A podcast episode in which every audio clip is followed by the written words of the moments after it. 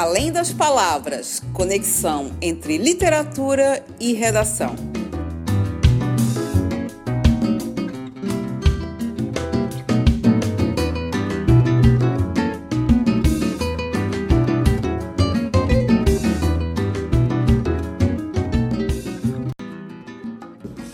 Então, dando continuidade aqui a nossa nosso bate-papo sobre a lista de livros para o vestibular da UFSC 2020. Uh, ah, vamos agora falar sobre o livro Quarto de Despejo, Diário de uma Favelada, que é um livro de Carolina Maria de Jesus. O livro foi publicado pela primeira vez em 1960. A obra ganhou vida a partir do trabalho do jornalista Aldário Dantas, que em 58, ao ir até a favela Canindé, em São Paulo, fazer uma reportagem, conheceu Maria Carolina de Jesus. Viu que a história que buscava estava nos 20 caderninhos encardidos em que ela registrava o seu dia a dia e de seus companheiros em forma de diário. A edição foi feita tentando preservar a linguagem dela, que contava com apenas a segunda série do antigo primário. Carolina, é, Maria Carolina Mineira, nasceu em 1914 e morreu em 1977. E a obra retrata sua vida na favela Canindé, para onde migrou nos anos 50. A favela foi desocupada em meados dos anos 60 para, para dar origem à Marginal Tietê. Então, o que, que a gente pode destacar aqui, já nesse contexto aí do que a gente vem trazendo aí dessas outras obras? Eu acho que é bem interessante a gente perceber esse movimento das universidades, não só da UFSC, né, mas de, de algumas das principais provas de vestibular do Brasil, de inserir a Carolina Maria de Jesus como leitura obrigatória. Observa que a gente tem esse livro na UFSC, no vestibular da CAF, por conseguinte, né, mas temos também na Unicamp, na URGS, na Unicentro, lá no Paraná. Então a gente percebe que é, o livro está ganhando uma visibilidade maior nas provas. Né? E isso me parece realmente essa, essa tendência de fazer esse olhar é, como a gente conversava lá no início, para aqueles cuja voz costuma ser silenciada, para aqueles cuja imagem costuma ser invisibilizada.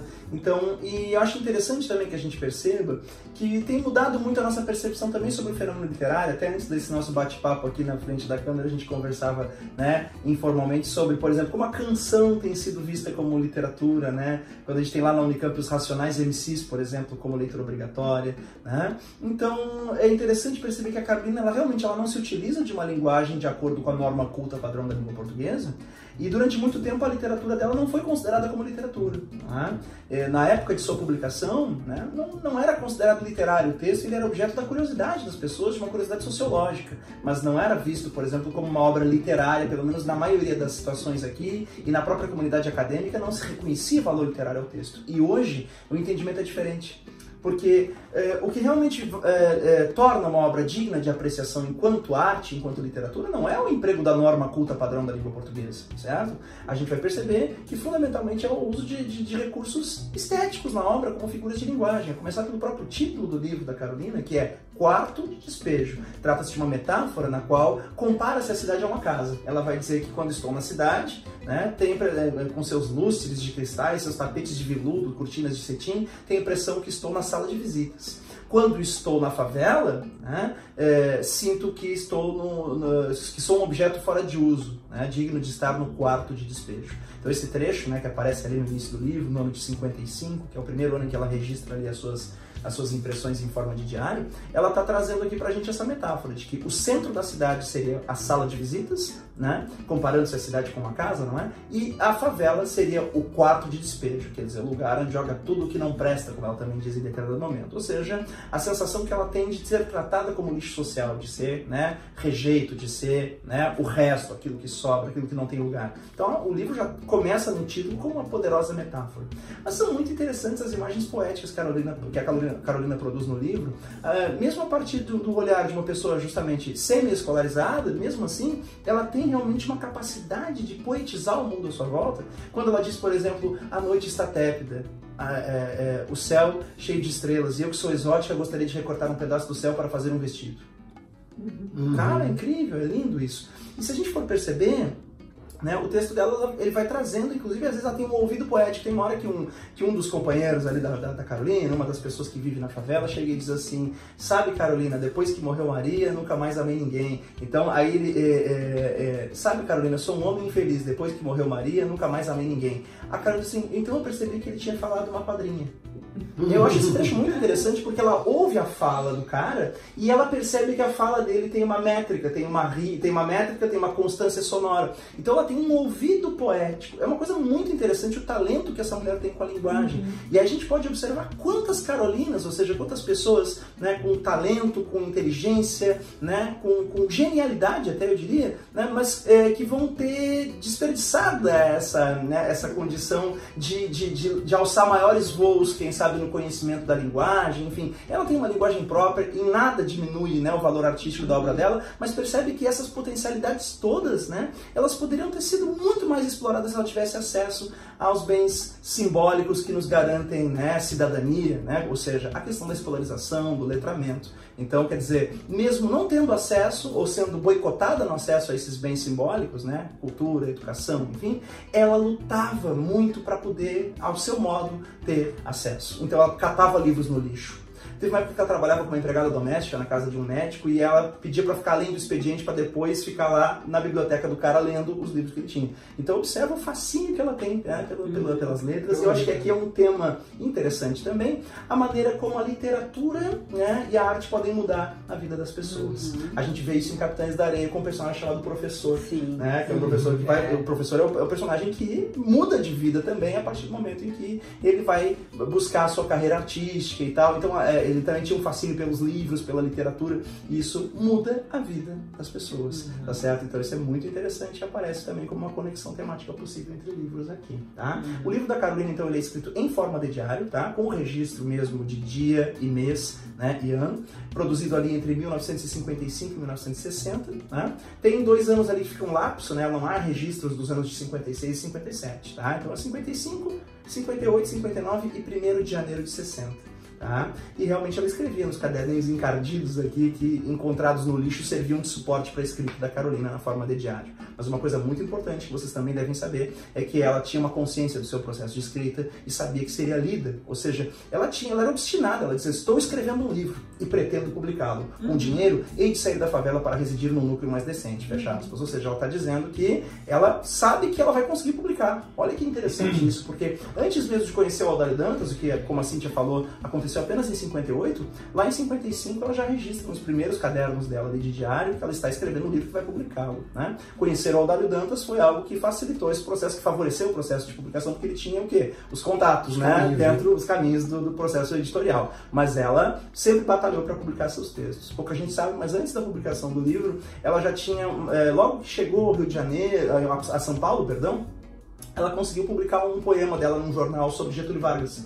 Porque ela ia batalhar para publicar seus textos. É uma coisa uhum. impressionante como ela batalhava, lutava né, para ter esse reconhecimento. Ela se dizia: sou Carolina, a escritora negra, a poetisa negra, certo? Uhum. Então, que, que, figura incrível, que figura impressionante e que grande exemplo né, de, de valorização mesmo daquilo que para nós às vezes é tão banal, né, que é o acesso né, aos livros, à literatura, à cultura, né, mas que para muita gente é um obstáculo terrível né, para conseguir chegar lá. Agora eu fico imaginando nos próximos anos aí, com esses projetos aí de, de privatização da educação, né, com esse faturice aí que vai tornar a universidade cada vez mais, de mais difícil acesso para as camadas populares. É algo uhum. realmente lamentável. Mas, enfim, é, precisamos reagir a isso e eu acho que o livro da Carolina nos faz pensar um pouco também sobre o fato de que é um grande privilégio a gente ter acesso a esses bens uhum. né, imateriais aí que são né, a leitura, né, a escrita, a cultura, enfim. Sim, sim. Só, só uma parte ali, na apresentação ali do Audálio, né, é, ele fala desse processo dele de edição que ele procurou deixar o máximo, ele tirou as repetições Exato. e mexeu na pontuação. Isso eu falo sempre para os meus alunos, porque a pontuação é que dá alma ao texto.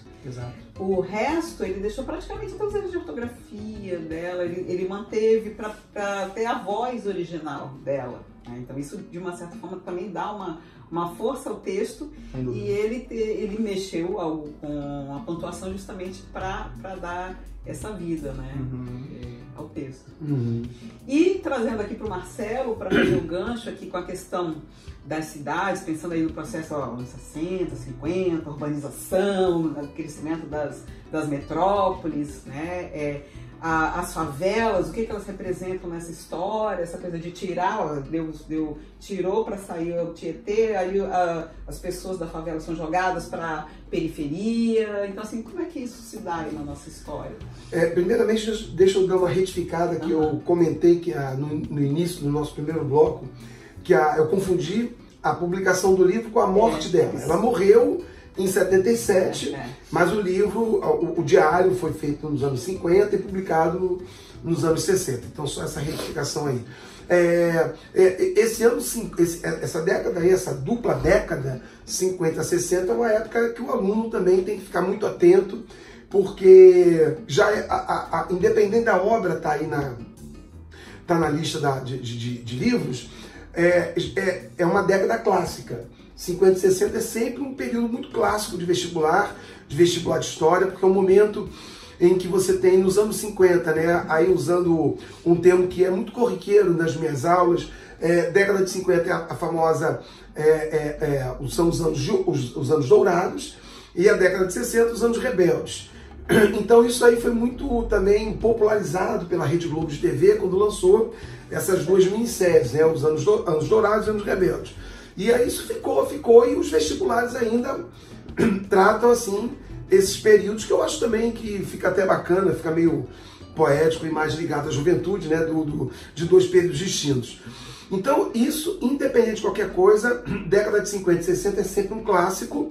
E vale lembrar, né, a década de 50 ela é marcada pelo governo JK, não foi só o JK, né, mas é o governo que marca esse período, né, a segunda metade da década de 50, a primeira metade é Getúlio Vargas, então esse período é marcado principalmente pelo otimismo do JK. Então o JK, com seu processo de é, urbanização, modernização, ele, ele, ele dá um outro salto que foi iniciado por Getúlio. Né? Getúlio iniciou a, a, a urbanização da, da, da base é, é, com, a, com, a, com as estatais e o, o JK, ele é, que, ele é que sistematiza o tal do nacional desenvolvimentismo, que marcou inclusive o governo Lula agora recentemente. Então, o nacional desenvolvimentismo JK foi quando você trouxe aí a presença do capital privado nacional, capital multinacional capital estatal. Então, com isso, o Brasil tem um boom. É, é, São Paulo acaba atraindo boa parte desse capital porque já tinha uma infraestrutura para atrair esse capital. E é quando você tem um processo bastante acentuado de favelização no Brasil, porque você tem um êxodo rural. Né? Curiosamente, o êxodo rural ele não se dá é, necessariamente em Getúlio. Quem ficou famoso pelo êxodo rural foi JK e depois os militares. Eles são os, o, o, a, a, o, maior, o maior contingente de populações do êxodo rural se dá nesse, nesses dois momentos da história do Brasil, a JK e depois a ditadura militar. O, o João Goulart está nesse, tá nessa leva aí também, é claro, Getúlio Vargas foi também importante, mas é JK o cara que é, é o responsável. Então o êxodo rural ele não é acompanhado de forma alguma de políticas públicas de inclusão dessa população. Tanto é que no Rio de Janeiro você tem a criação da Cidade de Deus, né, a famosa Cidade de Deus. É, é, a, a favela, o início da favela no Rio de Janeiro ela se dá mesmo é, no, no, no, na, na, virada do século, mas você tem ali nos anos 60 e 50 e 60 uma grande, uma grande quantidade de pessoas que vai morar nos, no Rio de Janeiro, nos morros e na, em São Paulo, nas favelas de São Paulo. Então, é, na, na, nas, nas comunidades, nas periferias de São Paulo. Então é esse fenômeno de é, é, urbanização desenfreada, sem o menor, sem o menor planejamento. E, e quando eu falo planejamento, é, é, vamos incluir aí, quando se pensa em planejamento, se pensa em avenidas, ruas, portos, aeroportos, ferrovias. É, não tem planejamento, eu, eu incluo aí o, o, a forma como você vai acolher essa população, uhum. principalmente. Então você tem um fenômeno aí muito interessante é, que é a, a, você vai distinguir essa população colocando essa população para morar longe. Ou ela vai morar nas periferias de São Paulo, ou ela vai morar nos morros do Rio de Janeiro. Claro que o morro do Rio de Janeiro está perto. Você desceu o morro, tá Copacabana, tá ali no Botafogo, Flamengo, centro da cidade. Mas, mas não é questão. Você não tem. Essa população não é visibilizada. Ela não pode ser visibilizada. Então você afasta ela. É, hoje, essa população foi se mesclando. Né? Então, o cara que mora na periferia trabalha, tem que trabalhar nessas áreas mais, como, como diria a Carolina, né? É, é, nessa parte mais bela da cidade. Muitas vezes nem volta ou faz uma um, um, volta e, e já está presente novo. Então você meio que, que, que, criou hoje uma situação em que houve uma mistura maior. Tá? Então a, a, a fronteira social ela se diluiu muito, ela está bem diluída. E os atuais governantes, o Dória, o Witzel, o próprio Bolsonaro, têm políticas para que volte a separar isso aí. Só fazendo aí de, de higienização, né? é, exatamente, processo de higienização. É, é, só, só queria fazer esse link mais atual, né? Mas o, o, o que a Carolina viveu é o que milhões de brasileiros, ela é mineira, né? A maioria era nordestina, mas o que milhões de brasileiros viveram que foi sair do seu local de origem para procurar uma vida melhor, não vão encontrar, não vai haver moradia para todo mundo, não vai haver uhum. condições para todo mundo, então vão ocupar os, a, a, as periferias. No caso dela, a favela Canindé, né? Ela está próxima ao estádio do Canindé, da, da portuguesa, da portuguesa paulista, né? Clube de futebol, a, a, portuguesa. E exatamente ali, quando a gente passa ali no, no, no Tietê, você está passando a marginal Tietê, você vê o, o, estádio da portuguesa. Você vê ali. Era naquela região favela.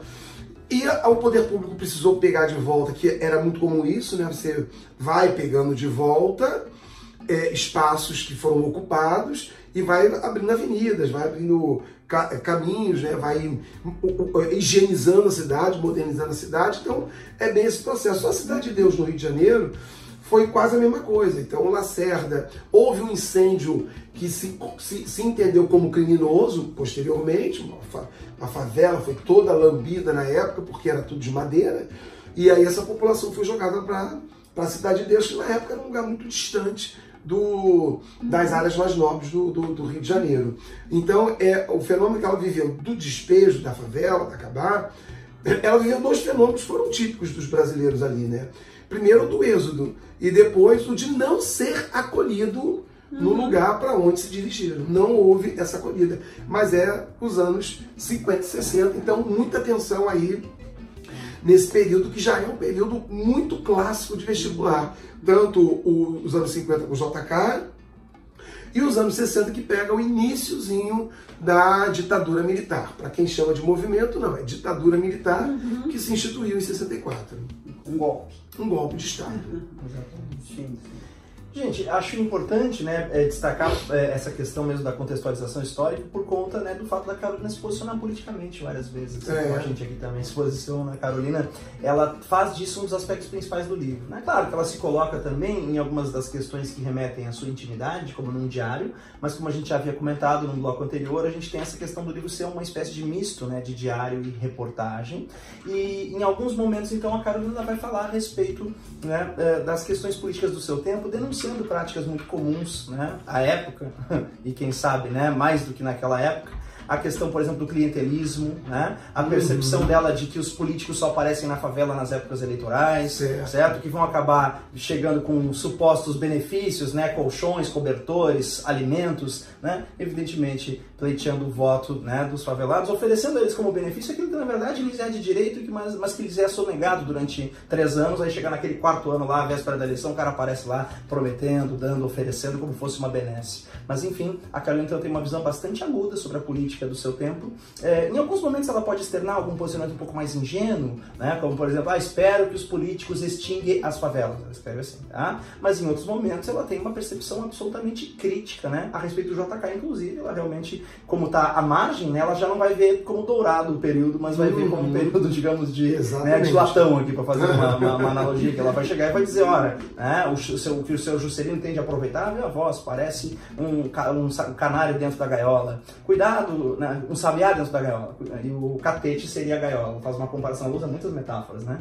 Então ela diz que ele está lá protegido dentro do palácio do catete, mas que um dia, né, o, o povo é um gato. Os, nós, o povo, somos os gatos que queremos né, acabar com, com o sabiá. Então ela pega e faz uma metáfora ali de que o povo está com raiva né, daquele, daquele uhum. governante que quer a cabeça dele. Curiosamente, claro, né, ela está se referindo à condição daqueles para os quais não há política alguma. Né? Então não uhum. existem políticas públicas para aqueles que estão completamente à margem. E ela observa isso e se posiciona categoricamente a respeito. Então é muito importante. Posições dela a respeito da, da questão da política de seu tempo, a respeito da mulher, uma vez que ela também não cumpre um papel daquele papel pré-figurado para a mulher na sociedade, porque ela é uma mulher independente, então vejam quanto isso é, né, para a época, algo bastante ousado, né? Ela é uma mulher que sozinha sustenta três filhos, a vida de relacionamentos diferentes, certo? Ela dizia que não, não inveja a vida de mulheres casadas da favela, que levam a vida de escravas indianas, ela diz. Então olha só como ela tem uma posição hum, bastante cética claro, em relação né? ao casamento, como ela denuncia a violência doméstica, muito comum, é. especialmente no ambiente da favela ali, ela então faz essa denúncia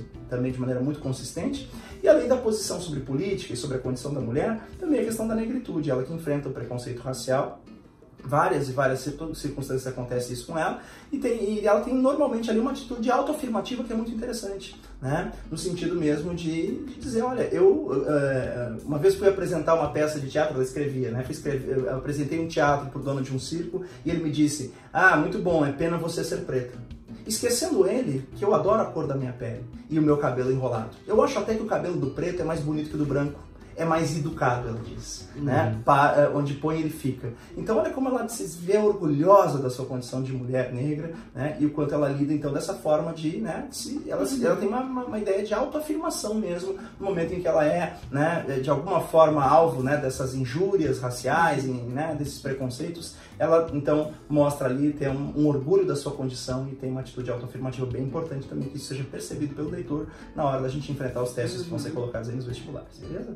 E, e, se entra dentro da questão do, de, da temática, já está inserida na questão da desigualdade, na questão da mulher, na questão da moradia também, né? Uma questão forte ali também. Uhum é, e do planejamento, da falta de planejamento. Às vezes a gente, o pessoal fala assim, a falta de educação, não sei se é um plano, né, como dizia Darcy Ribeiro, né, assim, a falta é um projeto, de, né? de, é um projeto, a falta de planejamento. Mas é um, é um projeto. É um projeto, é um projeto. né? É, até quando você falou questão da Cidade de Deus, eu me lembrei que sou de Brasília, é, também ali, cidade planejada, né? E tudo mais apareceu ali no início da década de 60 também por conta das migrações as favelas, no centro da cidade, bonita, planejada. O que, que eles fizeram? Tiraram dali e jogaram para a periferia. E foi depois houve várias é, cidades satélites, mas uma delas é um nome bem emblemático, chama Ceilândia, que o SEI era da, do, do, do, projeto que era Campanha de Retificação de Invasões.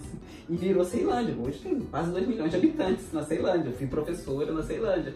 E depois tem outros assentamentos. Mas como ver que tudo isso foi para tirar. Por que, que tirou dali? Porque enfeiar o centro da cidade. Né? Então tem essa questão da, com link com a higienização. Então acho que é uma, um bom viés aí hum. para os alunos certo. ficarem atentos. Legal. É isso. É isso aí.